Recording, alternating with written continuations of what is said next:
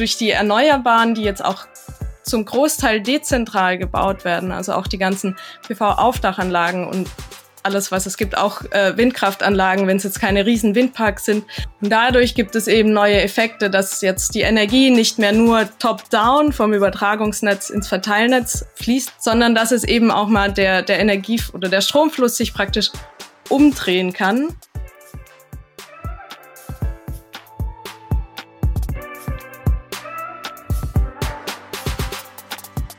Hi, willkommen bei Npower. Wir sind Markus und Julius und wir sind überzeugt, dass die Energiewende machbar und für den Klimaschutz essentiell ist. Wir produzieren diesen Podcast, damit ihr die Möglichkeit habt, euch Energiewissen anzueignen und möchten euch nebenher spannende Personen und Projekte vorstellen. Los geht's. Boah. Ey, aber die ploppen wirklich nicht schlecht, diese neuen Biers hier, die wir jetzt haben. Ja, dann, äh, hallo ihr Lieben, willkommen zu einer neuen Folge beim Npower Podcast. Wir reden heute über Stromnetze, aber bevor wir über Stromnetze reden, hat Markus eine kleine Ankündigung zu machen. Ja, wie ihr es gerade gehört habt, äh, unser Bier ploppt jetzt äh, ganz besonders schön und toll. Und zwar ähm, ist es jetzt so, dass wir das Bier für unsere Gäste und auch für uns jetzt von einer Brauerei zur Verfügung gestellt bekommen für unsere Aufnahmen. Und zwar von der Brauerei Herle aus Leutkirch im Allgäu. Das hat sich so ein bisschen ergeben, weil wir die ziemlich cool finden, was die machen. Ähm, wir verlinken das auch. Ab sofort sind die quasi als auch Supporter bei uns auf der Website, ähm, sind die da mit aufgelistet. Könnt ihr euch auch noch gerne mal angucken. Und zwar, das sind die erste Brauerei, die komplett klimaneutral braut und auch klimaneutral verschickt. Also die tun quasi auch den ganzen Transport und sowas kompensieren. Und die sind seit 2008 schon komplett klimaneutral. Also jetzt irgendwie nicht so eine Trend Brauerei der letzten Jahre, sondern machen das echt schon eine Weile. Haben auch ein paar Mal einen Nachhaltigkeitspreis gewonnen. Und was ich auch ganz geil fand, die haben das vor, vor zwei Jahren, ich weiß gar nicht mehr hundertprozentig, äh, ein Bier for Future rausgebracht, bei dem sie dann auch so wirklich von oben bis unten alles nachhaltig gemacht haben. Also vom Kleber, wie die Etiketten gemacht haben, eben bis auch über die Kisten vom Bier, dass das eben alles aus Holz ist und nicht aus Plastik. Also auf jeden Fall super cool. Wie gesagt, die äh, unterstützen das jetzt ein bisschen. Wir kriegen von denen kein Geld, sondern die stellen uns quasi jetzt einfach nur das Bier zur Verfügung und auch das Seezüngle. Also vielleicht kennt es auch ein, zwei von euch, äh, dieses Seezüngle. Und genau, wir werden auf jeden Fall im Sommer auch mal bei denen vorbeischauen, wenn es irgendwie wieder alles geht mit Corona, uns mal die ganze Brauerei anschauen, weil ich glaube, das ist auch ziemlich äh, faszinierend, wie die das machen. Da ist auch alles mit Solar vollge knallt auf den ihren Dächern. Aber auf jeden Fall, genau, vielen lieben Dank an die Brauerei Herle, äh, die uns jetzt ab sofort das Bier für unsere Gäste zur Verfügung stellt. Und jetzt zu dir, Julius. Ich finde, Markus, du hast das sehr, sehr schön gemacht. Ist das, sind wir jetzt angekommen in diesem Influencer-Business, weil wir jetzt irgendwelche Biersorten bewerben? Nein. Also, ich, ich, ich, ich weiß es Und weil wir sagen, ja, das machen wir auf, da, da machen wir schöne Bilder und dann kommen die auf den Instagram-Kanal und so. Das hört sich schon hart nach Influencer an. Ich fühle mich zwar nicht so, aber es ist schon ein bisschen lustig. Also ich, ich freue mich jetzt primär erstmal über das Bier. ja, wir haben gerade im Vorgespräch kurz darüber geschnackt, dass wir uns richtig freuen, gerade nochmal wieder, mal wieder eine Folge aufzunehmen, weil es schon ein paar Wochen ähm, her ist tatsächlich. Und ähm, kurzer, nicht Disclaimer, aber genau, das ist jetzt die erste Folge, die ich, Julius, äh, aus Norwegen aufnehme, weil ich ja vor drei Wochen nach Norwegen gezogen bin, weil meine, mein Lieblingsmensch hier lebt und wir jetzt zusammen in einer Wohnung sind. Und ähm, dafür habe ich meinen Job bei Fraunhofer aufgegeben, weil die Dis so gut wie durch ist. Und ähm, trotzdem, Markus und ich machen das natürlich weiter. Es gibt, wird weiter in Zukunft Empower-Folgen geben. Und ähm, genau, wir sind voll energisiert weiterzumachen und haben dafür auch eine super tolle Gästin heute eingeladen. Ähm, genau, aber wir reden mit dieser Gästin über ein spannendes Thema, nämlich und ein sehr wichtiges Thema, nämlich das Thema Stromnetze, wie ihr wahrscheinlich schon im Titel dieser Folge gelesen habt. Ähm, ihr wisst ja, dass für, den, für die erfolgreiche Energiewende in Deutschland und in jedem anderen Ort der Erde wahrscheinlich auch sehr viel mehr Wind und so, äh, Windenergie und Solarenergie in die Netze ähm, eingespeist werden und auch noch in Zukunft noch viel mehr werden werden. Und ähm, das ist ja so, dass für diese Strom, ähm, für diesen Stromtransport eben für diese Netze, die wir früher hatten, gar nicht ausgelegt worden sind. Und deswegen ist eben das Netz der Zukunft vielleicht nicht das Netz der Vergangenheit. Und da muss eben ziemlich viel passieren. Und da wir beide da nicht so viel Plan von hatten und trotzdem finden, dass es ein sehr wichtiges Thema ist, haben wir uns heute eine wunderbare Gästin eingeladen. Und zwar haben wir uns Judith Stute eingeladen. Judith ist Doktorandin am KIT und äh, ist eine Kollegin von Markus und ist eben eine Ex-Kollegin von mir. Und Judith hat richtig viel Plan von Stromnetzen, weil sie darüber nämlich ihre Promotion am KIT ähm, schreibt. Und ähm, deswegen begrüßen wir dich erstmal, liebe Judith, hier im Podcast. Willkommen bei Empower. Hallo, schön, dass ich da sein darf. Voll gut. Judith, magst du dich kurz vorstellen? Ich habe ja schon zwei Sätze gesagt, aber magst du einmal kurz sagen, was ist es, was dich morgens dazu bringt, dass du aufstehst und äh, ans Easy gehst? Oder naja, ans der gehst. ist ja nicht mehr bei Easy, ähm, um, um vielleicht einen Beitrag zu leisten. Erzähl mal. Ja, also ich habe, ich weiß nicht, ich, die Stromnetze fand ich schon immer ein wichtiges Thema. Ich habe auch ähm, erst äh, regenerative Energietechnik studiert im Bachelor an der TU Chemnitz und anschließend dann ähm, Elektrotechnik an der RWTH Aachen und habe mich dort schon viel mit Stromnetzen auseinandergesetzt und früh gesehen, dass das eben sozusagen das Backbone ist, um eben den ganzen Strom ja von den Erzeugern und auch zukünftig von den Windkraftanlagen und von der Photovoltaik und allem zu den Verbrauchern zu bringen. Ähm, und um das so smooth wie möglich zu gestalten, diese, diesen Übergang ähm, in die Zukunft der Stromnetze, ja, dafür arbeite ich dann jetzt praktisch. Und das ist das, was mich morgens zur Arbeit oder zum Schreibtisch im Homeoffice gehen lässt. Ja, voll cool. Schön, dass du heute dabei bist, ähm, Judith, voll cool. In dieser Folge werden wir mit dir darüber sprechen, was sind eigentlich Stromnetze, wie funktioniert unser Stromsystem eigentlich, wie sieht die Zukunft aus bei den Stromnetzen in der Entwicklung in Deutschland. Da haben wir der, im Vorgespräch gerade schon über Südlink und Südostlink und solche Dinge gesprochen. Ähm, genau, was gibt es eigentlich für kurz- und mittelfristigen Handlungsbedarf?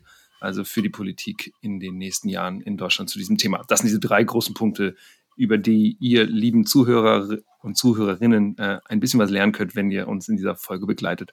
Deswegen gebe ich jetzt aber trotzdem natürlich wieder weiter an Markus, der natürlich noch ein paar Entweder-oder-Fragen für Judith hat. Ja, wie soll es denn auch anders sein? Deswegen, Judith, gleich als erstes. Äh, Bouldern oder Klettern?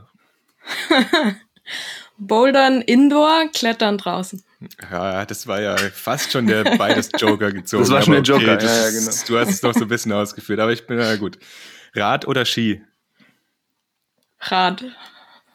Okay, Aachen oder Karlsruhe, weil du ja gerade eben gesagt hast, dass du auch in Aachen ja studiert hast, dein Master? Karlsruhe, definitiv. Ja, gefällt dir besser von der Stadt oder von den Leuten? Um, ähm, beides eigentlich. Es ist halt näher an an der Kultur, ja, nennen wir es Kultur, in der ich auch aufgewachsen bin. okay, genau. Judith ist im Schwarzwald aufgewachsen. So, genau. Hintergrundinfo. Dann vielleicht ein bisschen schwieriger, Netze oder Speicher? Also Stromnetze oder Stromspeicher? Ah, ich ja. denke, wir brauchen beides, aber Netze sind ja erstmal das Grundlegende, was man vor allem braucht. Okay, und um jetzt quasi in den Nerd Talk einzusteigen, äh, schaltet nicht gleich ab, wenn ihr jetzt nicht wisst, was ist, das erklärt Judith wahrscheinlich jetzt gleich in ihren ersten Sätzen. Verteilnetze oder Übertragungsnetze? Das finde ich auch schwer, da ein Oder mit dran zu setzen, da man auch da beides braucht. Ähm, okay, gut. Ja, momentan würde ich sagen Verteilnetze, weil ich mich damit auch mehr in meiner Dissertation beschäftige. Ja, das ist doch das, was wir hören wollen. Ein Engagement für ein, für ein Thema. Gib mir Verteilnetze. Nur noch Verteilnetze, Übertragungsnetze stinken. Nein, aber natürlich, ähm, genau, jetzt, das ist ja jetzt ein guter Einstieg quasi in dieses ganze Thema. Äh, wie angekündigt, wir wollen halt jetzt drüber sprechen, wie funktioniert das denn eigentlich alles mit den Stromnetzen. Deswegen, Judith, möchtest du als allererstes mal vielleicht so dieses große Bild zeichnen, was sind denn eigentlich unsere Netze und dann vielleicht auch so diesen, was ich gerade ange angekündigt habe oder beziehungsweise gesagt habe in der Frage, so was ist denn die Unterscheidung für Teilnetze, Übertragungsnetze und was brauchen wir das denn eigentlich alles? Ja, kann ich gerne versuchen, das mal zu umreißen. Ähm, genau, also im Grunde muss man vielleicht sich erst die, die Stromversorgung insgesamt anschauen und die, ja, die beteiligten Akteure, die es dort gibt. Also es ist eben einmal, was wir schon eingangs erwähnt hatten, die Erzeugung ganz wichtig. Ähm, es gibt aber dort auch dann eben die, die Verbrauchenden, also Leute wie wir, ähm, die am Ende den Strom nutzen. Aber dazwischen passiert ja auch noch ganz viel. Also man hat dann eben auch die Netze, die physikalisch dann diese ganze Energie von A nach B übertragen, ähm, was sehr wichtig ist. Ähm, aber es gibt zusätzlich dann eben auch noch den Handel des Stroms, den Vertrieb, also die Stromlieferanten von denen man den Strom dann kauft, aber auch äh, die Messstellenbetreiber, die vielleicht noch nicht so bekannt sind bisher. Ähm, genau, und in diesem ganzen Zusammenspiel sind eben die Netze sehr, sehr wichtig und es sind historisch, es ist so gewachsen, dass es sogenannte Transport- oder Übertragungsnetze gibt, aber auch Verteilnetze. genau, und die Transport- oder ja, Übertragungsnetze sind eben dazu da, den Strom ähm, ja über größere Distanzen eben zu transportieren und dann untergelagert sind eben die Verteilnetze, die dann eben den Strom ja, in die Breite verteilen, also regional dann eben in den Städten, in den Dörfern, ähm, eben dann bis, bis zu uns, bis zu den ja, Haushaltskunden oder auch zur Industrie oder Gewerbe. Wie viele Kilometer haben wir denn insgesamt von, dem, von diesen ganzen Netzen in Deutschland, so ungefähr? So ungefähr ähm, haben wir eine Gesamtlänge, glaube ich, von zwei Millionen Kilometern. Ähm, da ist es aber schon so, dass im, im Transportnetz, ich weiß nicht, das hat eine Gesamtlänge von paar 30.000 Kilometern und der ganze Rest fällt eben dann auf dieses Verteilnetz. Also das Transportnetz ähm, sind diese, diese, diese Übertragungsnetze mit den Höchst, die mit den, also mit sehr hohen Voltzahlen über sehr viele Kilometer ähm, Strom transportieren, korrekt? Genau, das sind die, das sind auch da, wo man eben diese großen Strommasten kennt, wo dann die ganzen ähm, Langstabisolatoren auch dranhängt, die man dann sieht. Ähm, genau. Und. Langstab-Isolatoren. ähm, das sind praktisch die Isolatoren, die den Mast davor schützen, auch äh, ja. Dass die also, Leute keinen Schlag kriegen, wenn sie an den Mast ranlaufen.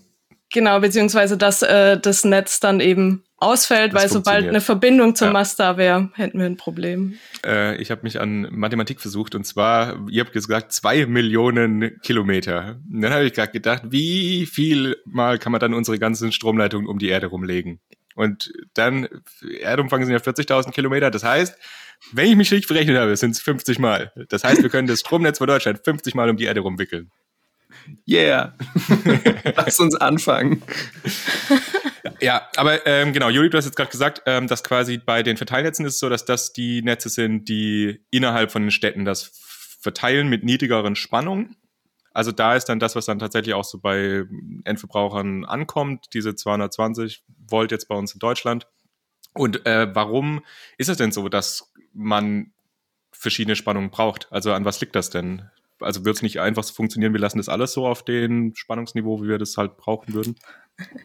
ähm, genau, also da ist es eben so, ja, vielleicht ganz einfach erklärt, die Energie, die übers Netz übertragen werden kann, die hängt von zwei, drei Faktoren ab. Das eine ist die Zeit, äh, die lasse ich jetzt mal außen vor. Ähm, und das andere sind die Spannung und die Stromstärke. Ähm, und es ist eben so, dass das Ganze so zusammenhängt, dass äh, die Energie, die übertragen werden kann, ist eben Spannung mal Stromstärke mal Zeit. Gleichzeitig ist es so, dass die Stromstärke in den Freileitungen oder Kabeln eben dafür sorgt, dass es Verluste gibt. Also da entsteht dann Wärme. Man kann sich vorstellen wie ein Wasserrohr, wo eben auch ein gewisser Widerstand da ist, wenn da mehr Wasser durchfließen soll. Ähm, Genau, das heißt, man will eben die Stromstärke dann so gering wie möglich halten, gerade bei längeren Übertragungsstrecken. Ähm, und das heißt in der Konsequenz, also man hat ja Spannung mal Stromstärke mal Zeit, dass man eben die Spannung hochdreht, damit man die Stromstärke bisschen runterdrehen kann, um weniger Verluste zu haben. Und dadurch dann eben die, den Strom über weitere Strecken ja, transportieren oder übertragen zu können. Das heißt, in den Übertragungsnetzen haben wir eben dann die 380 oder 220 Kilovolt, die dort anliegen. Und in den Verteilnetzen geht's dann eben, eben stufenweise runter von der Hochspannung zur Mittelspannung zur Niederspannung. Und die Niederspannung ist dann eben das, was ja, bei uns äh, ankommt oder was bei uns an der Steckdose dann anliegt. Okay, das heißt, da ist ja quasi so der Faktor 1000 sogar fast dazwischen, oder? Wenn du jetzt gesagt hast, 220 Kilovolt zu 220 Volt. Genau. Okay. Aber gibt es da irgendwelche Probleme auch von so hohen Spannungen oder ist das relativ unkompliziert? Ja, Markus, du hast ja gerade gefragt, warum können wir nicht solche Handspannungen ja. bei uns zu Hause anlegen haben, ne? anliegen lassen? Ne? Genau, also warum geht das nicht? Ähm, so hohe Spannungen sind schon auch gefährlich. Ähm, aber 230, 220 Volt ist doch, also man soll ja auch die Finger auch schon nicht in die Steckdose packen, ne? Also ist ja auch irgendwie schon gefährlich. Oder ist das ein anderes gefährlich? Das ist ein anderes gefährlich. Also diese hohen Spannungen. ähm, diese hohen Spannungen, die sind schon eher relativ schwer zu handhaben. Und also so, ich weiß nicht, ich glaube, ein Föhn wird eben mit so einer Spannung nicht klarkommen. mhm. Da ist man dann halt eher an die Niederspannung gebunden und dort sind auch eher. Ja, wir haben das ja auch bei den Handyladekabeln, ne? da haben wir ja mal mit den äh, Kondensatoren auch drüber gesprochen, dass da ja so 5 Volt sind, die wir da haben. Und 5 Volt und 220.000 Volt ist dann wahrscheinlich ein bisschen ein Unterschied. Ein bisschen. Aber wie kriegt man es denn hin, dass dann Spannung eben also dass, dass verschiedene Netze verschiedene Spannungsebenen haben. Also da kommt ja dieses, dieses schöne Wort Transformator wahrscheinlich rein, ne? Trafo. Oder bin ich da genau. richtig informiert? Magst du mal sagen, was so ein Trafo macht? Genau, so ein Trafo ja, macht quasi das, was du gerade schon gesagt hast. Ähm, er kann die Spannung eben von einem höheren Wert, also von 380 kV zum Beispiel, runter transformieren ähm, auf ja dann eben 110 kV oder dann eben noch weiter runter. Ähm, und da ist das Netz auch so eben aufgebaut, dass diese Spannungsebenen dann ja, stufenweise über ähm, Umspannwerke, in denen auch Transformatoren drin sind oder Trafostationen dann auf tieferen Spannungsebenen. Ja, also dass das dort eben runter transformiert wird, ähm, um das eben so hinzubekommen. Und die Transformatoren, das ist auch, ja, die sind schon auch sehr spannend. Ähm, auch von der Betriebsweise her, aber ich glaube, ähm, das äh, wird hier jetzt zu weit führen. Ähm, okay, genau. Und warum, warum gibt es, also wir haben doch überall in Deutschland irgendwie Erzeugungskapazitäten. Warum gibt es jetzt diese, diese, diese, diesen Auftrag oder warum brauch, brauchen wir überhaupt solche Übertragungen über mehrere hundert Kilometer oder bis zu tausend Kilometer? Warum eigentlich? Ja, also es ist, ähm, einfach eine Sache der, der, ja, der Sicherheit der Stromversorgung. Ähm, es ist im Stromnetz generell so, dass Energie, außer natürlichen Speichern, ähm, die wirklich dafür gedacht sind, aber generell wird Energie im Stromnetz kann nicht gespeichert werden, wie jetzt, ich weiß nicht, wenn man ein Gasnetz hat, dann kann das Gas ja da drin verweilen und somit ist die Energie darin mehr oder weniger gespeichert. Im Stromnetz geht es nicht. Das heißt, Erzeugung und Verbrauch müssen sich immer die Waage halten. Also so viel Energie, wie ich erzeuge, muss im gleichen Moment eigentlich auch verbraucht werden. Und da da auch historisch gewachsen das so ist, dass eben damals oder auch heute noch nicht mehr ganz so äh, überwiegend, aber dass eben es eher mehrere Großkraftwerke gab, ähm, die eben alle Verbraucher versorgt haben ähm, braucht man eben auch ein Übertragungsnetz, um das von A nach B transportieren zu können und eben diesen, dieses Gleichgewicht zu halten. Auch heute ist es wichtig, gerade durch die Erneuerbaren, die ja doch ähm, teilweise nicht äh, sehr kontinuierlich einspeisen, also eher, eher fluktuierend oder volatil, sagt man, einspeisen, ähm, dass man da eben auch ja mehr, also mehr Verbraucher und Erzeuger miteinander verbindet, um eben dieses, diese Balance besser halten zu können. Kannst du da noch mal ein bisschen was dazu sagen zu diesem Verbrauch und na, also dass sich Angebot und Nachfrage irgendwie decken müssen beim Strom? Wie wird das denn gemacht? Also wie kann man das denn sicherstellen, dass das sich deckt? Also das ist ja relativ schwierig. Es ist so, dass, dass der Strom in Deutschland ja, also es gibt eine Strombörse beziehungsweise mehrere Strommärkte. Ähm, die, ich weiß nicht, ob ihr dazu schon eine Folge hattet oder noch eine machen werdet. Genau, es gibt verschiedene Strommärkte äh, in Deutschland beziehungsweise auch im europäischen Binnenmarkt. Also man kann, es gibt Over-the-Counter-Trading, wo dann eben direkt zwischen Erzeuger und Verbrauchern eben äh, Verträge, lang, längerfristige Verträge abgeschlossen werden. Es gibt den Terminmarkt, wo auch auf eine längere Sicht ähm, praktisch Strom gehandelt wird. Es gibt den Day-Ahead-Markt, wo eben immer ein Tag vorher äh, ja praktisch an der Strombörse auch gehandelt wird. Und es gibt auch noch einen Intraday-Markt für alles innerhalb des Tages. Und da wird der Strom gehandelt. Das heißt, dort sind die Erzeuger und Verbraucher, geben ihre äh, Bits, Angebote ab. Ähm, Genau, und dort findet dann eben auch ähm, das Clearing. Die Preisfindung wahrscheinlich statt. Genau, ne? die Preisfindung statt. Ähm, und im Nachgang sind eben die Übertragungsnetzbetreiber, aber auch, also vor allem die Übertragungsnetzbetreiber in dem Ding, ähm, da für verantwortlich, um eben einen sicheren Netzbetrieb äh, ja, sicherzustellen ähm, oder zu gewährleisten. Und die Netzbetreiber, die bekommen dann praktisch, es entstehen dann sogenannte Fahrpläne, also wann welche Anlage wie viel Energie einspeisen wird oder möchte am Tag danach. Und genau, die Übertragungsnetzbetreiber schauen dann eben anhand, also daran, kann mit diesen Fahrplänen noch ein sicherer Netzbetrieb gewährleistet werden. Ja, im Zweifel ähm, planen sie Schalthandlungen oder haben auch andere Möglichkeiten, da einzugreifen ähm, über ja, Redispatch. Ich weiß nicht, da können wir vielleicht nachher dann nochmal drüber reden. Das kannst du auch gerne ähm, nochmal dann erläutern. Ja, ich glaube, das ist ein Begriff, der vielleicht viele schon mal gehört haben, aber wahrscheinlich relativ wenige was damit anfangen können.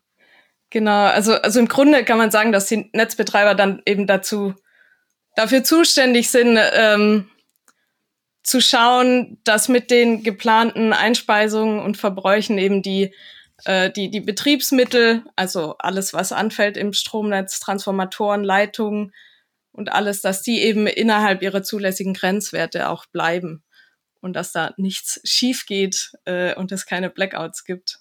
Ja, besser ist, ne? Das, das heißt aber, es wird quasi einen Tag vorher schon gesagt, was man denn erwartet, was am nächsten Tag für Strom verbraucht werden soll und dann gleichzeitig auch gesagt wird, das und das kann ich erzeugen oder werde ich erzeugen und das verkauft man dann und da gibt sich dann ein Markt. Aber ist das bei den Erneuerbaren auch so, dass man das quasi vorher schon sagen kann? Also gibt es da dann Vorhersagen oder wie wird es da gemacht? Genau, das wird alles über Prognosen gemacht, ähm, die auch in den letzten Jahren, soweit ich weiß, immer besser geworden sind. Ähm, also das heißt, ich gucke mir an, wie viel Wind werde ich morgen in der Nordsee haben und darauf aufbauen kann ich dann sagen, so viel Produktion habe ich und kann ich zur Verfügung stellen. Genau, und ähm, es ist dann aber auch so, dass eben, ähm, um das auszugleichen, falls Vorhersagen mal daneben liegen, ähm, was ja durchaus passieren kann, ähm, da gibt's dann eben auch diesen Intraday-Markt. Ja. Und das wären dann, weiß ich auch nicht, Gaskraftwerke oder sowas, die nicht laufen und die kurzfristig dazu geschaltet werden könnten das sind, sind das so Kapazitäten, die da ins, zum Laufen kommen? Genau, zum Beispiel, ja, das wären so das, das beste Beispiel für was, was dann eben noch dort mit handeln kann. Was würde denn passieren jetzt im Worst Case, wenn beispielsweise das Angebot die Nachfrage komplett übersteigen würde? Also wa warum wäre das denn eigentlich so schlimm? Also ich meine, auf der anderen Seite ist ja logisch, wenn wir zu wenig haben, dann funktioniert es irgendwie nicht. Aber was ist denn das Problem, wenn es zu viel gibt? Also im Grunde ist es so, dass wir, da muss ich ein bisschen weiter ausholen. Ähm, Gerne. Genau, wir haben im, im Stromnetz, ähm, wir haben Wechselstrom. Der hat eine Frequenz von 50 Hertz. Das ist einfach eine Zahl, die, äh, genau, die ist, sagen wir mal, jetzt gerade gegeben. Und es ist so, dass diese 50 Hertz solange wir die haben, heißt es, dass äh, Erzeugung und Last in, im Gleichgewicht sind. Das, was ich vorhin schon erwähnt hatte. Wenn die Last jetzt überwiegt, also wenn wir mehr Last haben als Erzeugung, dann sinkt die Frequenz. Wenn wir zu viel Erzeugung haben und weniger Last, dann äh, steigt die Frequenz. Und das wollen wir nicht, weil es dadurch eben dann auch zu, ja, zu Blackouts auch kommen kann und zu anderen Problemen. Ja, okay. ähm, aber äh, sagen wir nochmal ganz kurz, äh, also Herz heißt, dass quasi 50 Mal pro Sekunde wird die Spannung gewechselt, ne? Also das heißt, dass quasi 50 Mal pro Sekunde sich die Spannung jeweils umpolt oder, oder wechselt.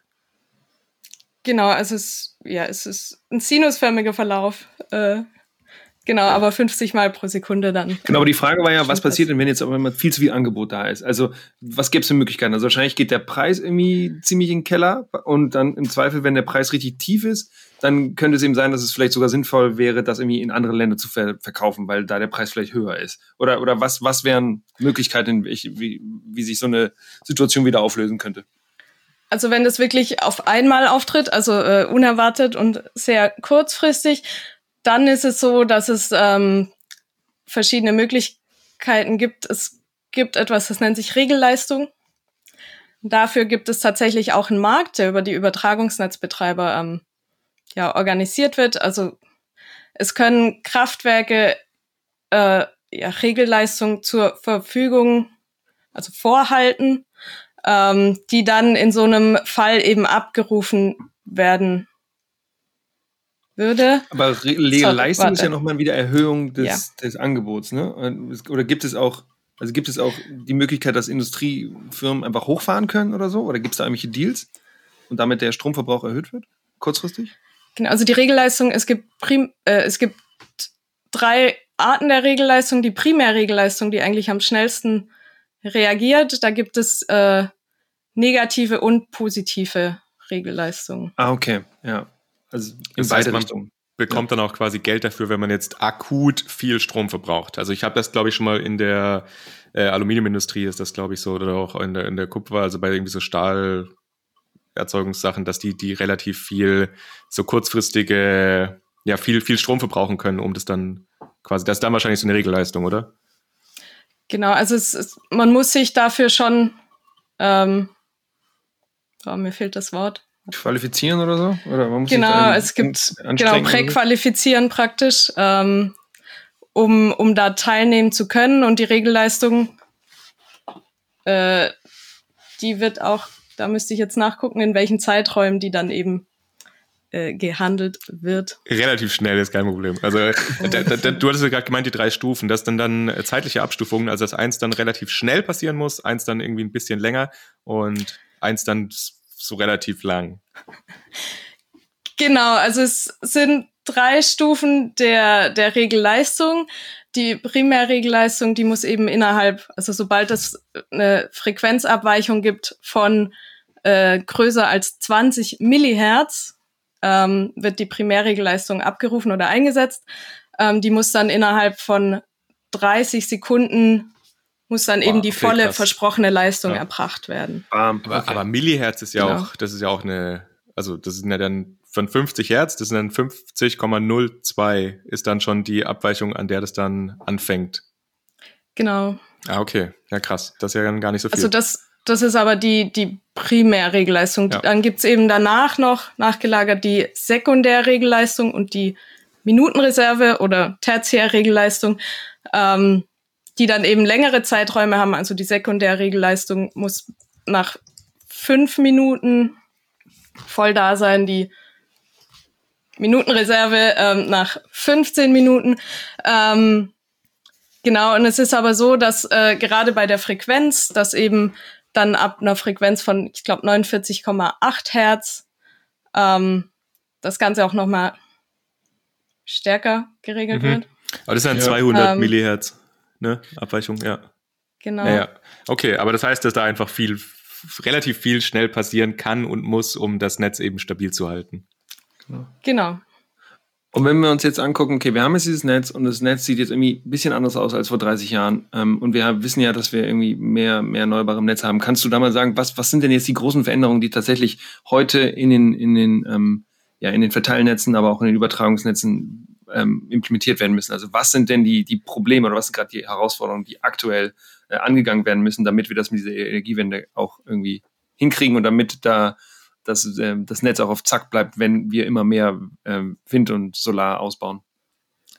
Ja, also eins, äh, eine der Hauptänderungen ist eben, dass das Netz damals so ausgelegt wurde, dass man eben diese Großkraftwerke hat, die dann an der Höchstspannung äh, angeschlossen sind und dann von dort praktisch über die Spannungsebenen nach unten die Energie verteilt wird also, zu den Verbrauchern. Machen wir Be Beispiel, das war nuklear wahrscheinlich und große Kohlekraftwerke, ne? Das sind so diese zwei. Genau. Ja, und vielleicht Wasserkraftwerke, weiß ich, vielleicht fallen die da auch rein. Also die großen am Rhein vielleicht. Weiß ich nicht, genau. Ja, also es waren schon ja, hauptsächlich die konventionellen. Ähm, Genau, und die wurden auch oft eben dort gebaut, wo dann auch die Industrie saß, um da eben auch eine, eine Nähe zu haben von Erzeugung zu Last. Aber das war, also dadurch war eben die, ja, die Flussrichtung des Stromes, wenn man so will, immer von oben nach unten, also von der Höchstspannung runter zur Niederspannung. Ähm, und durch, durch die Erneuerbaren, die jetzt auch zum Großteil dezentral gebaut werden, also auch die ganzen PV-Aufdachanlagen und alles, was es gibt, auch äh, Windkraftanlagen, wenn es jetzt keine riesen Windparks sind, dann sind die auch im Verteilnetz angeschlossen. Und dadurch gibt es eben neue Effekte, dass jetzt die Energie nicht mehr nur top-down vom Übertragungsnetz ins Verteilnetz fließt und äh, verteilt wird, sondern dass es eben auch mal der, der Energie oder der Stromfluss sich praktisch umdrehen kann.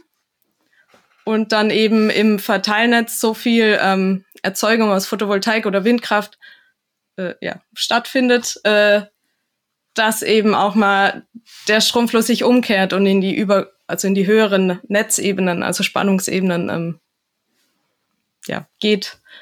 Ähm, und müssen dann, muss dann da technisch was verändert werden in den ganzen Verteilnetzen? Genau, Oder also geht das, das relativ einfach. Also. ähm, genau, also zum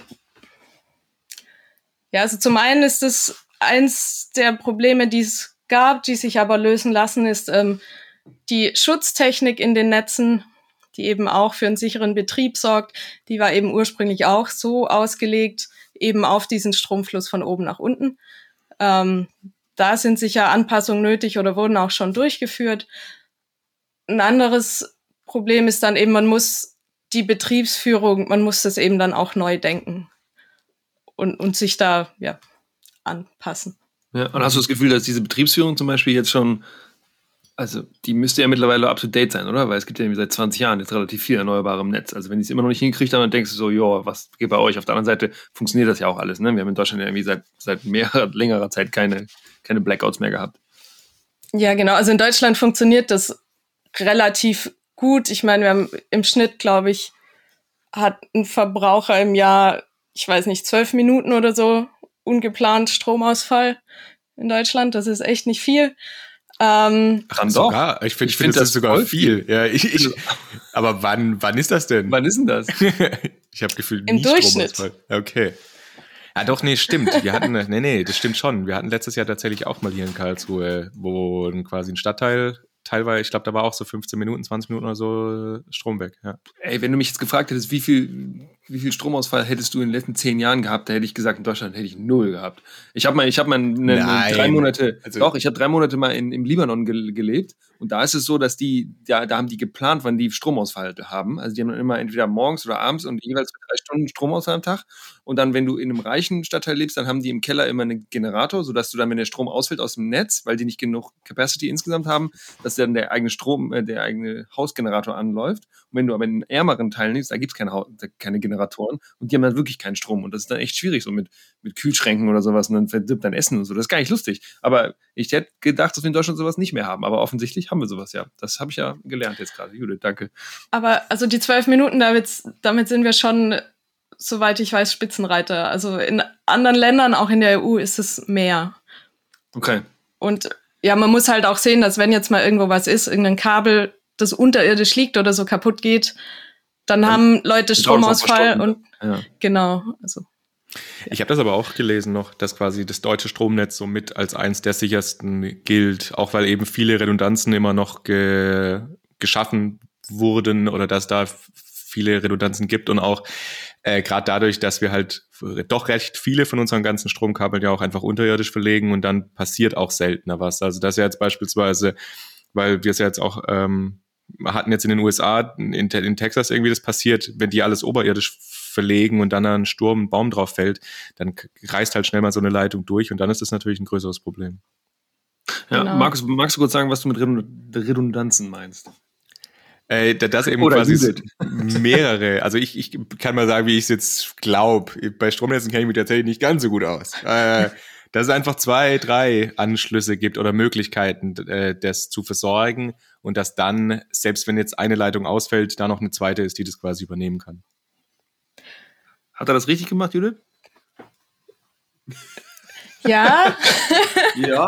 also, ähm, ich glaube, glaub, man muss da ein bisschen differ differenzieren wieder über die Spannungsebenen. Ähm, generell gilt im, vor allem im Transportnetz das sogenannte N-1-Prinzip.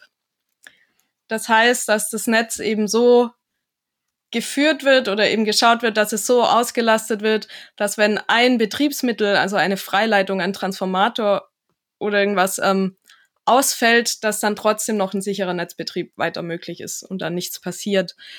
Ähm, das ist schon sehr sinnvoll und funktioniert auch ganz gut bisher, wie man sieht. Ähm, genau, die Netze an sich sind schon redundant aufgebaut. Wenn man jetzt in die Niederspannung geht, auf Dörfer oder so, dann sind die Netze schon eher nicht so redundant aufgebaut. Also wenn jetzt äh, in meinem Straßenzug eine Leitung kaputt geht, dann habe ich halt einen Stromausfall. Ähm, genau, aber das betrifft dann auch nicht so viele Leute, wie wenn das jetzt in der äh, Höchstspannung im Transportnetz passi äh, ja, ja. passieren würde, wenn da was ausfällt. Ja. Jetzt ist ja so, dass mhm. wir durch diese Erneuerbaren immer mehr Strom haben, der irgendwie nicht, der da anfällt oder da erzeugt wird, wo der früher nicht erzeugt wurde. Du hast ja gesagt, früher war das so, dass das eher so zentrale Erzeuger waren, wie Kohlekraftwerke, Nuklearkraftwerke, wie auch immer. Und jetzt ist es halt dezentraler. Jetzt weiß man irgendwie, gut, in Süddeutschland gibt es irgendwie mehr PV so, ähm, also Solar-Photovoltaik, Solar-Photovoltaik, aber im Norden gibt es eben diese großen äh, Onshore-Parks und in Zukunft wahrscheinlich auch noch sehr viele große Offshore-Parks, also Windkraftanlagen, die in großen Anzahlen irgendwo draußen noch in Nordsee hergestellt und also implementiert werden. So. Und was hat das für Implikationen auf den Ausbau des Stromnetzes in Deutschland? Genau, da ist es schon also so, dass momentan auch noch ein Großteil der, der Last eher im Süden sitzt. Also die großen Industrien, die sind dann eher äh, im Süden Deutschlands, was dann eben auch jetzt schon teilweise zu Problemen führt. Ähm, Genau, und im, im Endeffekt heißt es momentan auch im Netzentwicklungsplan, ähm, das ist äh, ein ja, Netzentwicklungsplan, den die Übertragungsnetzbetreiber regelmäßig erstellen, um eben zu schauen, wie sieht's denn zukünftig aus, wie müssen unsere Netze aussehen, äh, um da eben jetzt schon die Planung und auch den Bau anzufangen, weil das sind sehr äh, langwierige Geschichten. Ähm, genau, und in diesem Netzentwicklungsplan ähm, sieht man auch, dass viele der Trassen, die benötigt werden, eben auch von, ja, von Nord nach Süd gehen werden. Ähm, genau, momentan kann man da noch ein bisschen gegenhalten, wenn jetzt im Norden viel Winderzeugung ist und im Süden die ganze Last, dann kann es eben jetzt gerade noch dazu kommen, dass diese Verbindung von Nord nach Süd, dass es dort zu Überlastungen kommen würde. Da gibt's dann eben diesen Redispatch, den ich vorhin schon erwähnt hatte, als äh, ja, als Möglichkeit, um das wieder auszugleichen. Das heißt einfach, dass die Netzbetreiber ja im Grunde im Norden Erzeugung oder an der, an, wenn man jetzt eine Leitung hat, die eben überlastet ist, dass an der einen Seite der Leitung eben äh, entsprechend Erzeugung heruntergefahren wird und äh, an der anderen Seite, also im Süden, dann eben hochgefahren wird, um diese Leitung zu entlasten und dann eben auch die Erzeugung wieder ein bisschen ja, näher an den Verbrauch ran zu bekommen.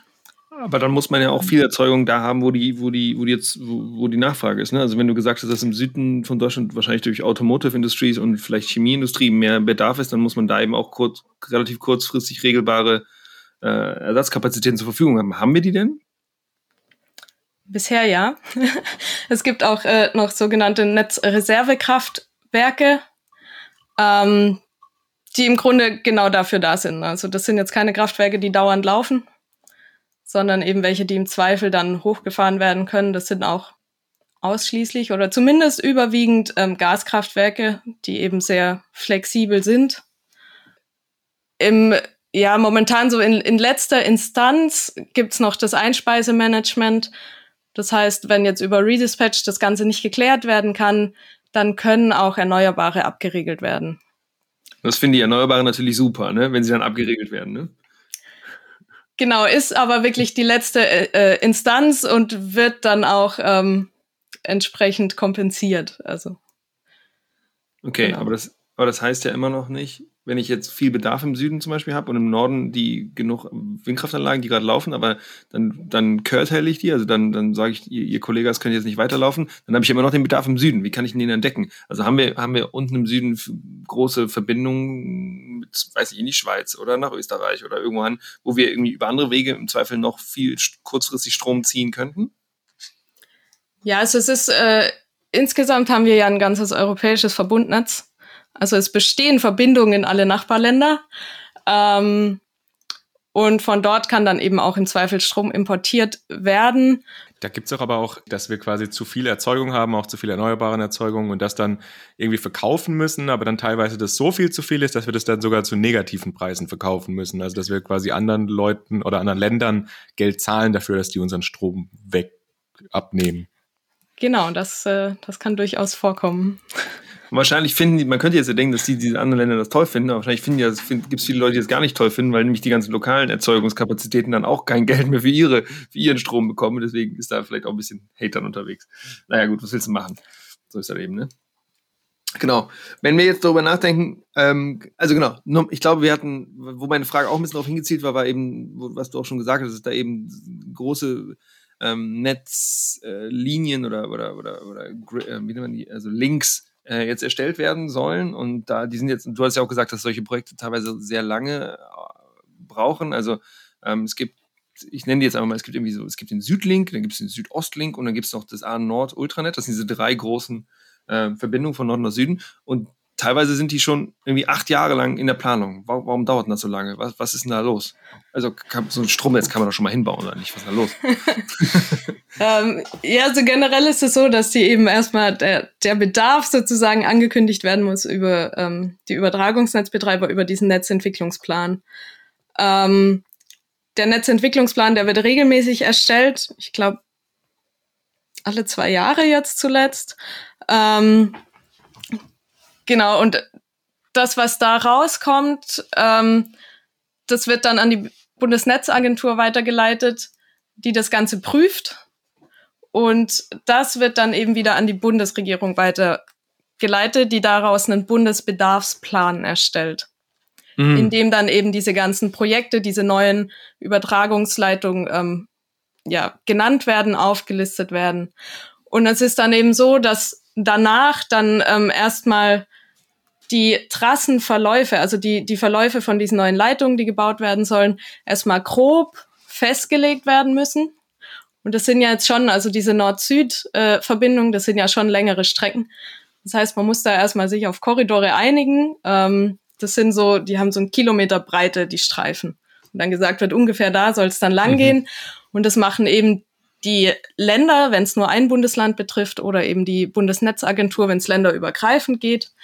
Ähm, genau, das ist schon mal was, was, ja, was länger dauern kann.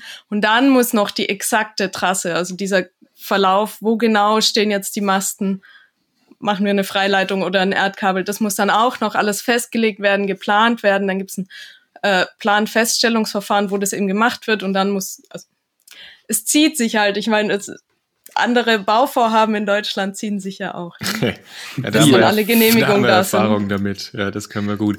Aber das heißt, dass die, Verteil, äh, die, die Übertragungsnetzbetreiber, dass die im Prinzip nicht einfach die Netze so bauen könnten, wie sie denken, sondern dass die sagen, das ist jetzt das, was wir irgendwie brauchen und dann baut das jemand anders? Oder wie kann man sich das vorstellen?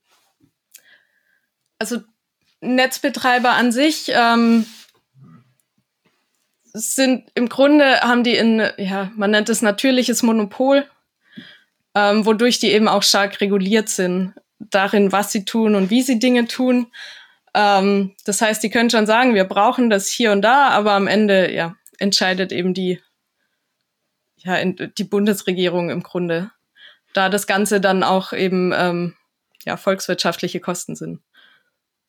Ah, das, also das wird dann quasi von den Ländern beziehungsweise vom Bund äh, die Kosten getragen für den Bau von den Leitungen? Wahrscheinlich doch von äh, lieber von dir und mir, oder? Genau. ähm, also am Ende, wenn man mal auf seine Stromrechnung guckt äh, und die Kostenaufstellung, wie sich der Strompreis zusammensetzt, die man eigentlich bekommen müsste von seinem Energieversorger, dann gibt's da diesen Kostenpunkt der Netzentgelte. Und das ist praktisch das. Also die Kosten für Netzausbau, Betrieb, die werden praktisch umgelegt auf die Verbraucher. Ähm, genau, und das, also ja, am Ende zahlen es die Verbraucher. Da müssen wir auch nochmal eine Folge machen, ey. Markus und ich über, über Strom, wie sich Strom, Strompreise eigentlich zusammensetzen. Genau. Alle Preise, auch Wärmenetzpreise, äh, äh, Wärmepreise von Wärmenetzen. Wollen wir mal eine, eine, eine Preisefolge machen? Genau. Aber jetzt fragen wir da einladen. Der Preis ist heiß. Der Preis ist heiß. Heute, Preis ist heiß. Genau. Judith, wie ist denn das jetzt mit Zukunft? Also was sind denn so, wo, denn, wo siehst du kurzfristigen und mittelfristigen Handlungsbedarf? Also was, was, was muss, was, was, was läuft denn in der Politik vielleicht noch nicht so richtig, was kann man da besser machen? Ich mag das zwar nicht von der Politik zu sprechen, weil Politik sind ja ganz, ganz viele ganz, ganz viele Menschen, die da integriert sind, so Administration und, und, und Parteien und Bundesregierung und so weiter. Aber wenn du mal so ganz breit unterwegs bist, so, ähm, was sind da die großen Themen, über die gerade diskutiert werden und was müsste eigentlich passieren? Also was jetzt gerade diskutiert wurde, es gab jetzt eine Novelle zum EEG. Novelle zum heißt ein, ein neues, eine Erneuerung, ne? Ja, genau. Ähm, und auch, genau, also da, da stehen schon ein paar Sachen drin. Es ist schon mal ganz gut, dass dort jetzt zum ersten Mal irgendwie konkrete Ausbau- und auch Strommengenpfade drinstehen für die Erneuerbaren, was dann, denke ich, auch die, die, ja, dadurch irgendwie die, die Planung ähm, einfacher macht. Insgesamt mit solchen Novellen, dass das immer wieder aktualisiert wird, sind wir schon auf einem guten Weg. Es gab jetzt auch ähm, eine, wurde praktisch von, ich weiß nicht, war das letztes Jahr oder vorletztes Jahr, ähm, hatte äh, Herr Altmaier ähm, beschlossen, dass man den Netzausbau eben beschleunigen muss und das ein bisschen unterstützt. Was ja auch nicht schlecht ist, ähm, denn die Erneuerbaren, sie kommen ziemlich zügig. Das heißt, der Netzausbau sollte schon zügig voranschreiten. Ich denke auch, dass gerade im Bereich der Verteilnetze ist auch viel Netzausbau jetzt noch nötig, auch durch die Elektrifizierung von ja, anderen Sektoren, also durch den Ausbau von mehr Wärmepumpen oder auch jetzt durch die Elektromobilität, die immer mehr kommt und auch kommen soll. Ähm, genau, dadurch ist schon Druck da. Siehst du da aber akute Probleme auch? Also wenn jetzt irgendwie alle Elektromobilität machen würden und Wärmepumpe im Haushalt, oder ist das jetzt aktuell, sage ich mal, punktuell noch nicht so schlimm, aber wenn es halt alle gleichzeitig machen würden, dann wäre das auf jeden Fall ein großes Problem. Also akut im Sinne von dieses oder nächstes Jahr ist es, denke ich, noch nicht. Also die Netze wurden auch damals relativ großzügig ausgelegt. Das heißt, da geht schon noch ein bisschen was. Ähm, aber man muss dadurch, dass diese ganzen Bauvorhaben und Planungsverfahren doch ihre Zeit dauern, äh, muss man jetzt eben damit anfangen, weil es wird Probleme geben können. Ähm, es gibt auch Möglichkeiten, um den Netzausbau, den nötigen Netzausbau ja zu nicht zu verhindern, aber vielleicht zu verringern oder zu verzögern. Ähm, vielleicht müsste man, ja, müsste man die noch ein bisschen stärker äh, promoten. Ich weiß nicht, im äh, im Energiewirtschaftsgesetz, das jetzt auch neu aufgesetzt werden soll oder wird, nein, werden soll, ähm, wurde jetzt auch vorgesehen, dass eben ähm, äh, Energieversorgungsunternehmen dynamische Stromtarife anbieten müssen ab einer bestimmten Größe. Ähm, solche Sachen, denke ich, sind schon auch sinnvoll. Genau, es, es sind auch andere Sachen im Gespräch, dass man eben jetzt ähm, in, in regional irgendwie auch Flexibilitäten vermarktet, um eben ähm, die das alles regional zu lösen. Also dadurch, dass die Erzeugung jetzt dezentraler ist und näher an den Verbrauchern dran, dass man da eben versucht, so viel wie möglich schon vor Ort zu lösen, um eben die restlichen, den restlichen Teil des Netzes bisschen zu entlasten. So da gibt's viele Diskussionen viele Meinungen. Aber kann man sich das dann so vorstellen, dass beispielsweise, wenn man jetzt bei einem Stadtwerk ist, bei einem lokalen Stadtwerk und die jetzt erneuerbaren Erzeugungen haben und dass die dann einen flexiblen Tarif anbieten, dass sie sagen, wenn jetzt besonders viel Erneuerbare erzeugt wird und du viel Strom abnimmst, ist es billiger, als wenn du jetzt zu Zeiten viel Strom abnimmst, wo wir eigentlich nicht viel Strom haben. Genau, also teilweise gibt es das schon. Das ist nur nicht so bekannt. Ähm, also das, das es gibt eigentlich schon sehr lange so in der Light-Version, das sind diese Tag-Nacht-Tarife oder Hochniederstromtarife, ähm, die es auch früher schon gab, ähm, wo man dann eben nachts weniger für seinen Strom bezahlt als tagsüber. Nachtspeicherheizung heißen die Dinger, oder? Oder hießen die früher jedenfalls. Ich kann mich erinnern, in Hamburg gab es auf jeden Fall viele von. Genau, das sind dann heute heißen die genau Nachtspeichertarife oder Wärmepumpentarife, die eben so in die Richtung ausgelegt sind. Ähm, es gibt aber auch in der Zwischenzeit tatsächlich auch schon Anbieter, die da noch ein bisschen mehr draus machen, also die dann nicht nur zwei Preiszonen haben, also Tag und Nacht, sondern irgendwie drei draus machen, dass man dann über einen ja, über einen Mittag eben der Strom günstig ist, wo dann auch viel PV-Einspeisung ist. Mhm. Genau, aber es, es gibt auch schon Tarife, nur einzelne, aber die tatsächlich auch sagen, okay, es, man hat einen Grundpreis, den man immer bezahlt und der Rest des Preises ähm, ändert sich stündlich und ist gekoppelt an, an die Preise, die sich aus diesem Day-Ahead-Markt ergeben, an der Strombörse. Das gibt's tatsächlich auch schon als Angebot in Deutschland. Es ist nur so, dass man dafür dann eben so ein Smart Meter mit einem Smart Meter Gateway ähm, braucht, um das wirklich nutzen zu können.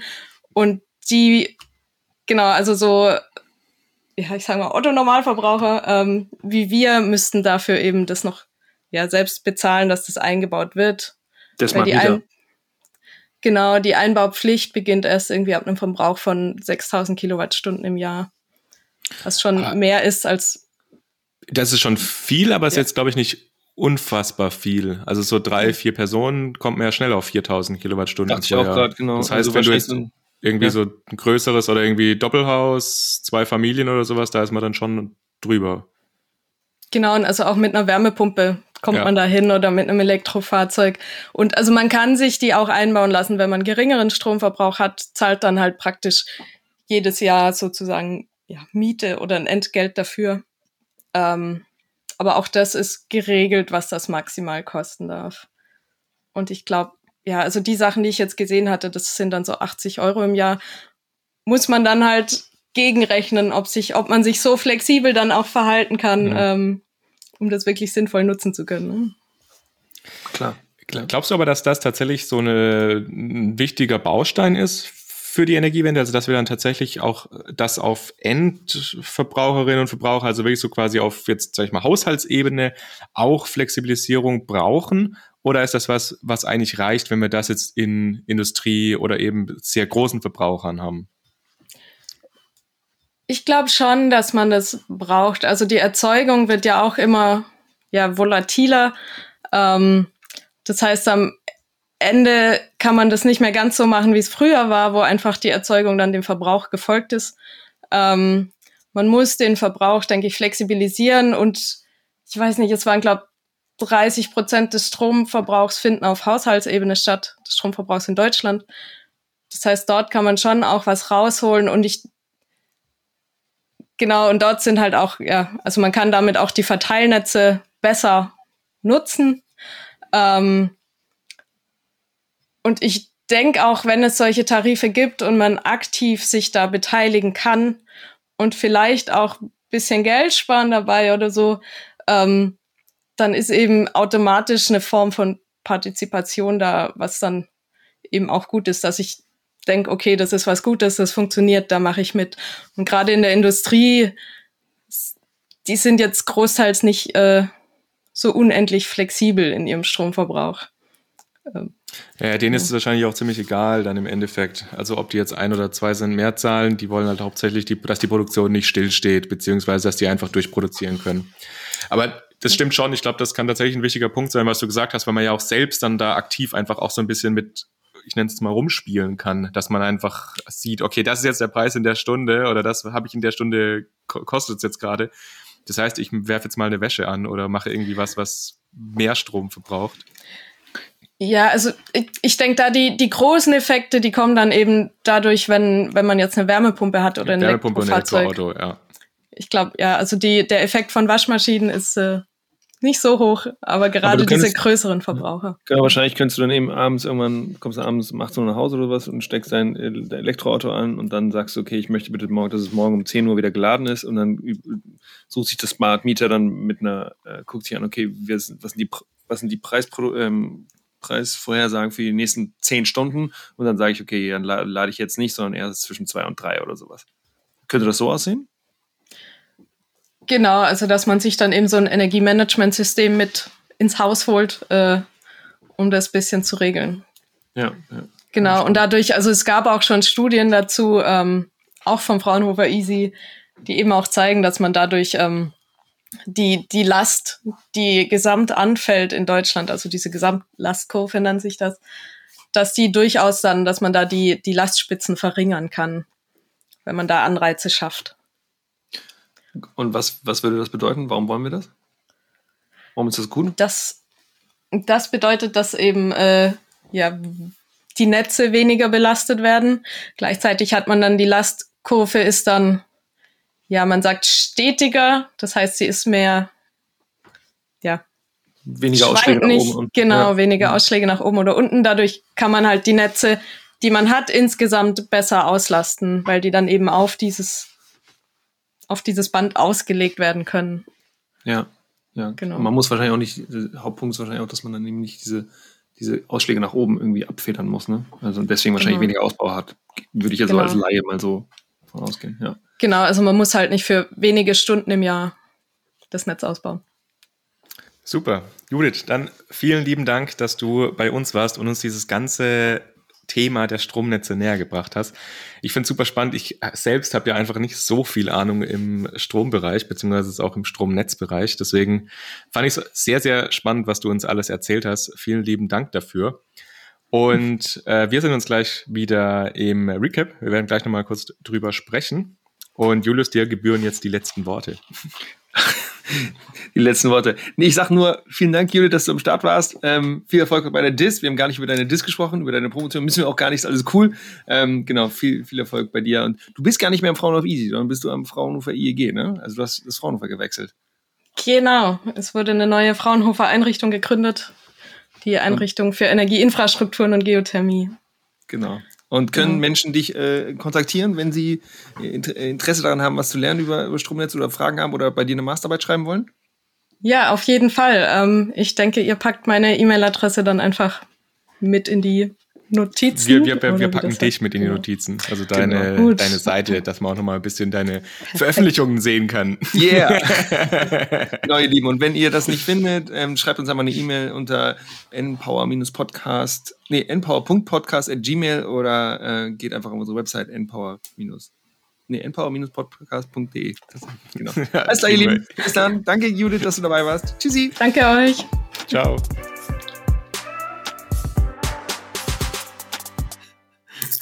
Bei, bei dir ploppt noch, noch was. Bei ja. mir gibt es jetzt noch eine Limo. also, Julius, was hast du denn gelernt bei der Folge? Jo, danke. Äh, ich finde es erstmal gut zu hören, dass alles gut ist. Das fand ich schon mal irgendwie so eine Information, wo ich sagen würde, okay, das, das, das ist schon mal zu, gut zu hören, weil es gibt ja immer diese, in der Diskussion gibt es immer diese, ah, diese Dunkelflaute und so und was passiert, wenn alles schlimm ist und so. Ähm, und ich fand jetzt, Judith hat da gar nichts zu gesagt. Sie hat gesagt, die Netze sind erstmal ganz gut ausgebaut, wir haben irgendwie ganz gut äh, Energieversorgung im Stromsektor passt alles ganz gut. Muss natürlich viel gemacht werden in den letzten, nächsten Jahren, aber für aktuell sind wir noch ganz gut unterwegs. Und das finde ich ist irgendwie nett zu hören, weil dann kann man so Dinge kontern wie, ja, aber was ist, wenn der nächste wirkliche Stromausfall kommt und so. Also wir müssen erstmal keine großen Sorgen machen. Da muss zwar was gemacht werden, aber da müssen wir uns keine Sorgen machen. Das finde ich erstmal schön. Und dann dachte ich, habe ich nochmal gelernt, dass einfach so ein Stromnetzausbau einfach eine langwierige Geschichte ist. Also dieses, was ich mir vorher auch ein bisschen angelesen hatte, was ich glaube ich auch kurz gesagt habe, ist, dass eben seit 2011 darüber nachgedacht wird, diesen, diesen Südlink zu bauen. Und dann hat Judith ja auch darüber gesprochen, was da alles so gemacht werden muss mit so Planerstellungsverfahren und solchen Geschichten. Und das war mir sagen wir so, implizit bewusst, aber nicht so richtig explizit bewusst. Und deswegen fand ich das gut, dass wir da nochmal drüber gesprochen haben und dass wir da ein bisschen was gelernt haben. Und auch, wir haben am Ende ja nochmal dieses kurzes Thema Smart Meter angesprochen. Mir ist immer noch nicht so ganz genau klar, warum wir das jetzt, also, dass das natürlich, also, dass das jedes Haus irgendwie braucht und sofort, weiß ich jetzt nicht. Also, dass das natürlich langfristig sinnvoll sein kann, um eben Netze smarter steuern zu können, das ist mir komplett klar. Aber wenn ich mir jetzt ein Haus baue oder eins saniere, dann müsste ich, glaube ich, nochmal echt tief reingucken, ob sich das für mich tatsächlich als Person sich so lohnt. Genau. Was hast ja, du mitgenommen, Markus? Ich, ich glaube, das ist ja auch so ein bisschen der Punkt, wie gut sind denn die Daten, die wir halt haben über die einzelnen Haushalte. Das ist ja auch sowas, weil um eben, also Judith hat es ja gesagt, dass quasi um den, das Stromsystem das stabil zu halten, werden Prognosen gemacht, wie viel verbraucht wird und dann können auch Erzeugungsleistungen angeboten werden, dass sich eben das miteinander dann deckt, weil das hat ja Judith auch gesagt, dass eben sehr wichtig ist, dass sich Erzeugung und Verbrauch decken muss. Und eben, um solche Prognosen besser zu machen, beziehungsweise jetzt eben auch im lokalen Kontext besser vorhersagen zu können, sind so Smart Meter wahrscheinlich schon auch sehr hilfreich, dass man halt sagen kann, okay, in diesen Gebäudekomplex oder in diesen Gebäuden ist wahrscheinlich der Stromverbrauch morgen oder in der nächsten Woche so und so groß. Und dann kann man da eben einen, bess einen besseren Überblick auch machen und die, die Netze dann eben noch sicherer gestalten. Ich fand auch das, was du gesagt hast, also dass halt im Großen und Ganzen das jetzt aktuell eigentlich ganz gut aussieht, äh, ist was, was mich auch auf jeden Fall ein bisschen beruhigt hat. Auch, dass sie gesagt hat, dass die Schutzmechanismen ähm, in Deutschland gut sind, dass wir eben auch so gewisse Redundanzen drin haben, dass jetzt so ja, kleinere Ausfälle von einzelnen Transformatoren oder sowas jetzt nicht direkt unser ganzes Stromsystem lahmlegen. Und äh, was ich auch cool fand, dass wir mal über dieses Begriff Free Dispatch und so Sachen geredet haben, dass das einfach mal jetzt vorgekommen so ist. Gehört, ich habe es ja, nie so richtig gecheckt, wie wir Mini dass wir darüber gesprochen haben. Ja. Und jetzt ganz am Ende, äh, das verlinken wir euch auch, hat Judith uns nochmal eine, eine Website gezeigt von, äh, von ENZOE, das sind die europäischen äh, Übertragungsnetzbetreiber, glaube ich. Hm. Das ist eine Industrieverein, äh, Ver, Ver, äh, Industrieorganisation, also für Industrievertretung aller äh, aller äh, Höchstspannungsnetzbetreiber, nee, Verband europäischer Übertragungsnetzbetreiber. Ne? Genau, ja, also ein genau. Industrieclub, ja genau. Ja. Ähm, und die haben so ein kleines Spielchen, wie man das denn mal machen kann, so Redispatch und wie das Ganze mit den Erzeugungsleistungen und sowas funktioniert. Und es sieht ganz cool aus. Also da fließen dann so ein paar rote Pünktchen von einer Stelle zur anderen Stelle und dann sieht man eben, wie stark verschiedene Netze ausgelastet sind und was passiert, wenn beispielsweise eine Erzeugungsanlage rausfällt oder sowas. Und ihr könnt ja, selber spielen, ob, ob, ihr genau. Windkraftanlagen genau, dazuschalten wollt oder nicht. Da könnt ihr mal, könnt ihr mal, wenn ihr Lust habt, könnt ihr mal draufklicken und euch das mal anschauen. Ich fand das jetzt eigentlich irgendwie auch ganz witzig, als sie uns das gezeigt hat. Gut, soweit diese Woche von uns. Wir hoffen, ihr habt wieder mal was mitgenommen, ihr habt was gelernt. Äh, ich gehe davon aus, auf jeden Fall. Wenn ihr irgendwelche Fragen habt oder sowas, schickt uns die gerne, beziehungsweise auch Anmerkungen, gerne auch Feedback. Entweder an, Julius hat es vorhin ja auch in der Folge schon gesagt, npower.podcast.gmail.com oder direkt auf der Website könnt ihr gerne auch einfach das Kontaktformular nutzen. Ansonsten freuen wir uns natürlich auch immer über Feedback auf Instagram, Kommentare. Wir werden ja zu der Folge auch wieder einen kleinen Post machen. Das heißt, wenn ihr da Lust habt, schreibt da gerne was dazu. Oder auch bei Twitter. Genau das war's von uns. Wir freuen uns, dass ihr bis hierhin bei uns gewesen seid in dieser heutigen Folge zu Stromnetzen.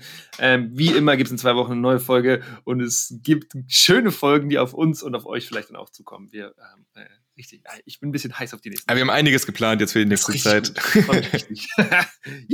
Alles klar, ihr Lieben. Also macht's gut und äh, zusammen kriegen wir die Energiewende hin. Peace out. Ciao, ciao. Ciao, ciao.